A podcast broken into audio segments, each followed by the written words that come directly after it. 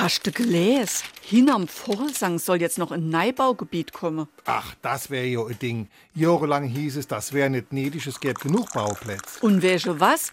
Der Schneider hat angeblich letztes Jahr gut die Hälfte von dem Land gekauft und verkloppt das jetzt wieder für deier Geld. Ach, wei, Herr Uff, das ist doch kein Zufall. Da hat er doch bestimmt vorher Winde von gekriegt. SR3. Warum wir so reden. Wie man schwätze. Bekommt jemand Wind von etwas, dann sollte diese Information eigentlich geheim oder unter Verschluss bleiben. Und das hat dann wohl nicht richtig funktioniert. Wie auch die Redewendungen Aufs Korn nehmen. durch die Lappe gehen oder In die Binse gehen. stammt Wind von etwas bekommen aus der Jägersprache. Wind ist für die Jagd eher ungünstig, bläst der nämlich aus der falschen Richtung, wittern die Tiere die Gerüche der Menschen und flüchten.